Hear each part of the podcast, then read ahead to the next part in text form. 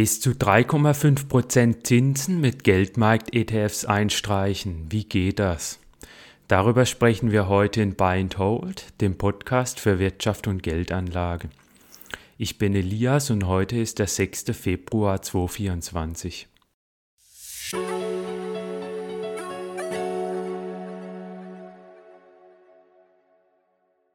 Heute geht es darum, wie man in Geldmarkt-ETFs konkret investieren kann. In Teil 1 habe ich bereits die Vorteile und Nachteile dieser ETFs erklärt und auch erklärt, was sie dem Bankkonto voraus haben. In diesem zweiten Teil werde ich nun zuerst erklären, welche zwei Arten von ETFs es gibt, die sich vor allem für Privatanleger lohnen.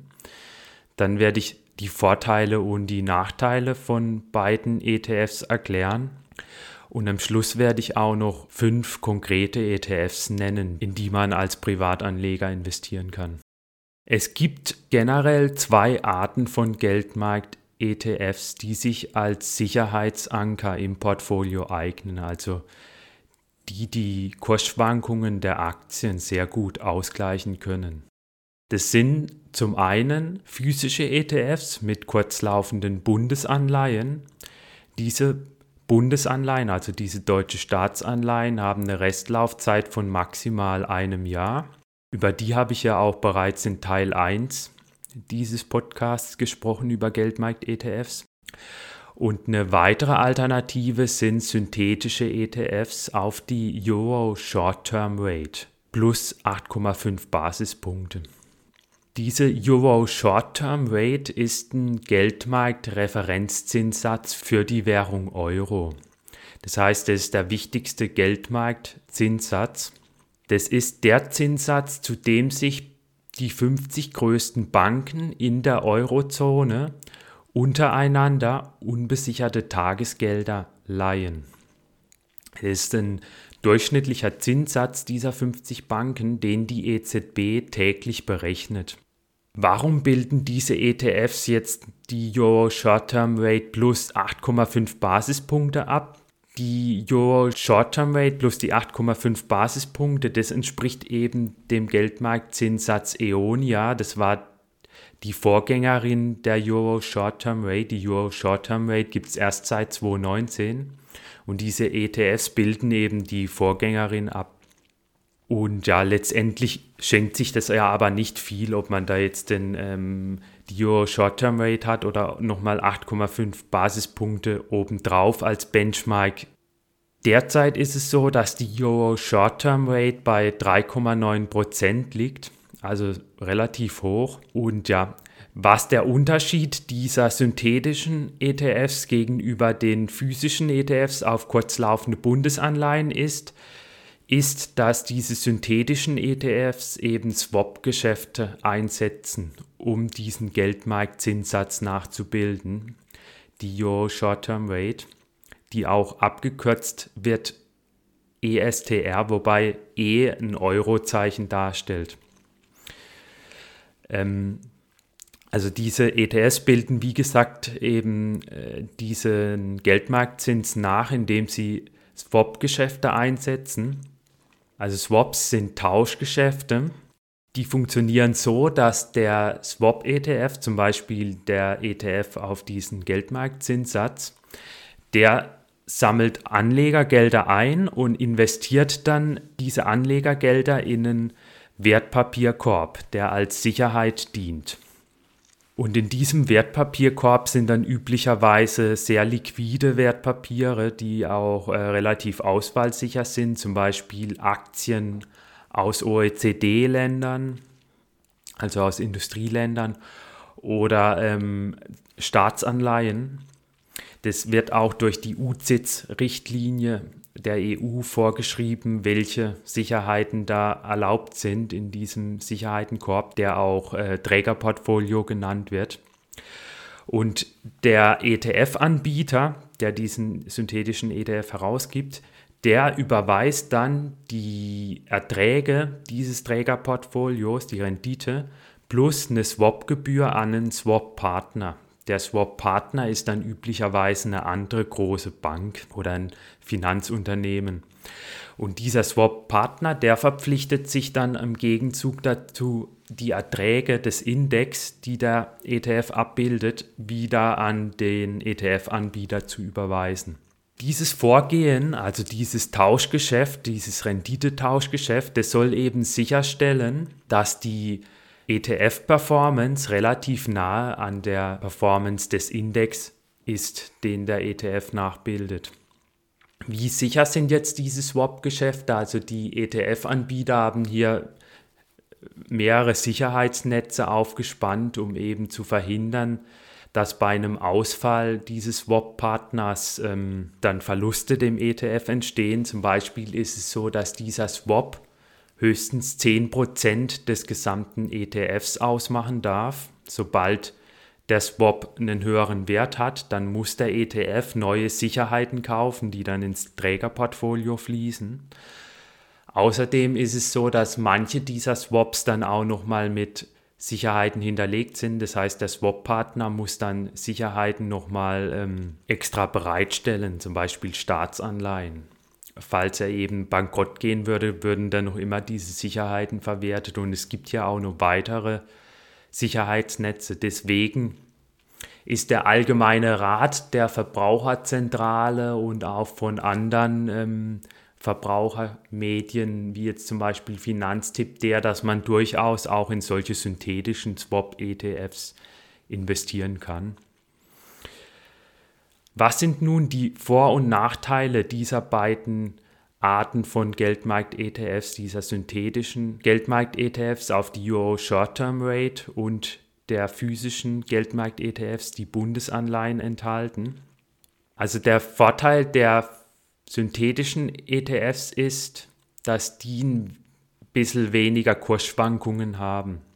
Wenn man sich da zum Beispiel mal einen ETF anguckt mit Bundesanleihen, einen Geldmarkt-ETF, und den mit so einem synthetischen ESTR-ETF vergleicht, also auf die Euro Short-Term Rate, und man guckt sich die Kurven seit dem Jahr 2008 an, seit Auflage dieser beiden ETFs, dann war es so, dass die ungefähr gleichlaufend waren, aber man sieht bei dem synthetischen ETF, dass die Ausschläge nach unten und oben noch ein bisschen geringer sind.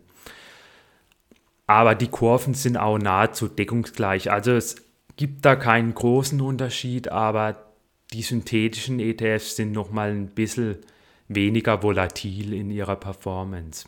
Dann der zweite Vorteil von diesen synthetischen ETFs auf die Euro Short-Term Rate ist, dass die Performance auch leicht besser war. Also wenn man sich wieder diese beiden Geldmarkt-ETFs anguckt, den physischen auf die Bundesanleihen und den synthetischen auf die Euro Short-Term Rate, dann ist es so, dass die Gesamtperformance seit Juli 2008 bei 3,4 Prozent bei dem synthetischen ETF liegt.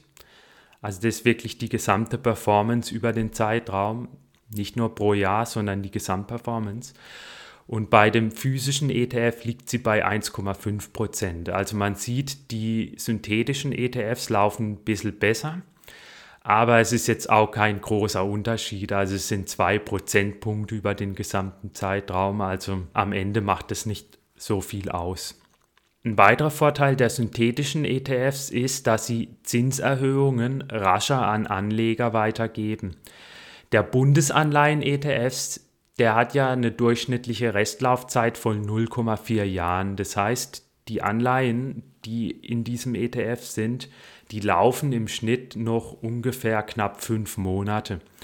Wenn jetzt die Marktzinsen steigen, dann dauert es eine Weile, bis dieser ETF die alten Anleihen mit einer geringeren Rendite durch neue Anleihen mit einer höheren Rendite und einem höheren Zins ersetzt hat.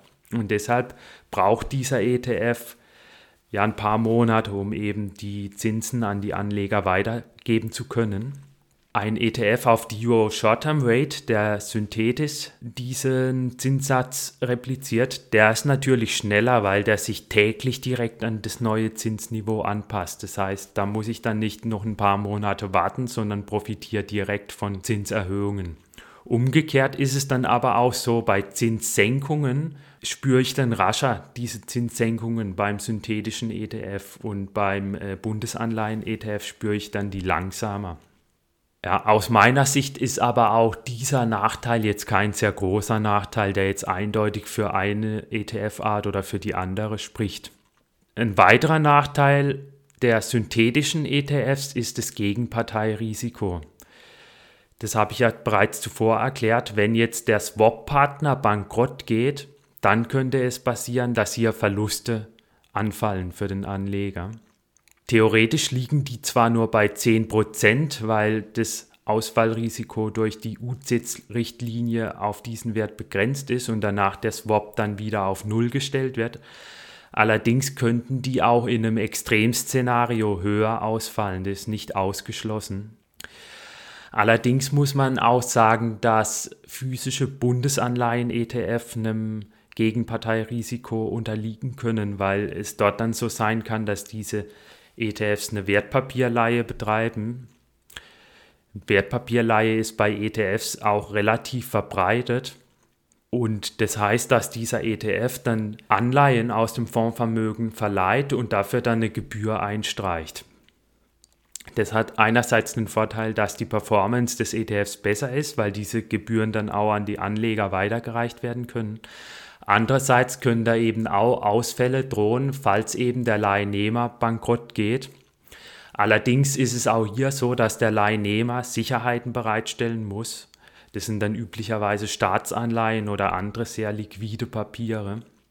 Und diese Sicherheiten Sicherheiten betragen dann nicht nur 100 Prozent, also die sind dann nicht nur so viel wert wie die Wertpapiere, die der Fonds ausleiht, sondern normalerweise gibt es dann da auch eine Überbesicherung. Das heißt, die Sicherheiten müssen mehr Wert haben als die verliehenen Wertpapiere. Und ja, deshalb ist so ein Ausfall da eher unwahrscheinlich, aber auch nicht hundertprozentig ausschließbar. Allerdings gibt es auch einen ETF, den ich nachher nennen werde, ein Geldmarkt-ETF mit Bundesanleihen, bei dem es gar keine Wertpapierleihe gibt. Das heißt, man kann dann auch auf den ausweichen, wenn man wirklich gar kein Gegenparteirisiko unterliegen will. Der letzte Nachteil der synthetischen ETFs ist auch, dass die schwieriger zu verstehen sind. Man muss sich da mit den Produkten dann auch genauer auseinandersetzen. Man sollte dann zum Beispiel gucken, wie viele Swap-Partner es gibt und ähm, welche Wertpapiere genau im Trägerportfolio sind. Das kann man dann auch alles nachgucken. Und das erfordert aber allerdings dann auch mehr Recherche und auch mehr Vorwissen. Und deshalb ist es dann vielleicht eher ein Produkt, das für Anleger mit ja, mehr Know-how geeignet ist, mit mehr Expertise. Die Verbraucherzentrale, Stiftung Warentest, Finanztipp und andere Finanzmedien raten allerdings nicht pauschal von diesen synthetischen ETFs ab aufgrund des Gegenparteirisikos. Also die sagen, man kann das durchaus machen. Zum Schluss nun noch ein paar Worte dazu, welche konkreten Geldmarkt-ETFs verfügbar sind. Ich werde jetzt nur ETFs nennen, die ein Fondsvermögen über 100 Millionen Euro haben. Bei diesen ETFs ist eben unwahrscheinlicher, dass die Fondsgesellschaft den ETF schließt und ähm, ja, das dann steuerlich nachteilig ist für Anleger, beziehungsweise man sich dann wieder um das Geld kümmern muss und das andersweitig anlegen muss. Also es gibt zum einen fünf synthetische Geldmarkt-ETFs, die die Euro Short-Term Rate nachbilden. Das sind zum einen der Luxor Smart Overnight Return. Den gibt es in einer thesaurierenden und einer ausschüttenden Variante. Dann gibt es den X-Trackers 2 Euro Overnight Rate Swap. Den gibt es auch als Thesaurierer und Ausschütter. Und dann gibt es noch den Amundi Euro Overnight Return als Thesaurierer. Alle diese ETFs betreiben keine Wertpapierleihe, haben aber allerdings ein Gegenparteirisiko, da sie eben Swap-Geschäfte einsetzen. Daneben gibt es auch noch drei physische ETFs, also die enthalten deutsche Staatsanleihen mit einer Restlaufzeit von maximal zwölf Monaten.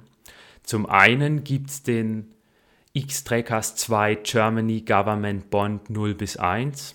Das ist der einzige physische Geldmarkt-ETF mit kurzlaufenden Bundesanleihen, der ein Thesaurierer ist. Dann gibt es den DK Deutsche Börse Eurogov Germany Money Market. Ein Ausschütter. Und zuletzt gibt es auch noch den iShares EB Rex Government Germany 0 bis 1 Year. Das ist auch ein Ausschütter und das ist dann auch der einzige physische Geldmarkt-ETF mit Bundesanleihen, der keine Wertpapierleihe betreibt. Das heißt, wer gar keinem Gegenparteirisiko unterliegen will, der kann diesen iShares ETF wählen. Ich werde auch noch mal eine Liste mit diesen ETFs per Newsletter raussenden am kommenden Freitag. Das heißt, wer gerne noch mehr Details zu diesen ETFs haben will oder sich die noch mal genauer angucken will, der kann meinen Newsletter abonnieren und bekommt die Info dann ins Postfach. Link zur Newsletter-Anmeldung findet ihr in der Videobeschreibung. Halten wir also als Fazit fest, es gibt hier eine reichliche Auswahl an Geldmarkt-ETFs. Insgesamt gibt es hier acht ETFs, aus denen man auswählen kann. Ich würde allerdings Bundesanleihen bevorzugen, da ich hier dann sehr sichere Wertpapiere halte, bei denen ein Ausfall relativ unwahrscheinlich ist und ich hier zudem dann auch das Gegenparteirisiko vermeiden kann beim iShares ETF. Ich selbst investiere generell auch nicht in synthetische ETFs, weil ich die eher kritisch sehe. Das war's auch schon mit der heutigen Folge. Falls ihr künftig keine Folgen mehr verpassen wollt, dann abonniert gerne den Kanal auf YouTube oder auf der Podcast-Plattform, auf der ihr die Folgen herunterladet. Ihr könnt auch gerne in die alten Folgen reingucken. Unter anderem ging es in Folge 16 darum, ob es sich jetzt lohnt, in Festgeld oder in Anleihen zu investieren, um sich die gestiegenen Zinsen zu sichern. Und dafür dann zum Beispiel die Aktienquote zu reduzieren oder nicht in Aktien zu investieren. Dann darf ich mich von euch verabschieden und bis bald.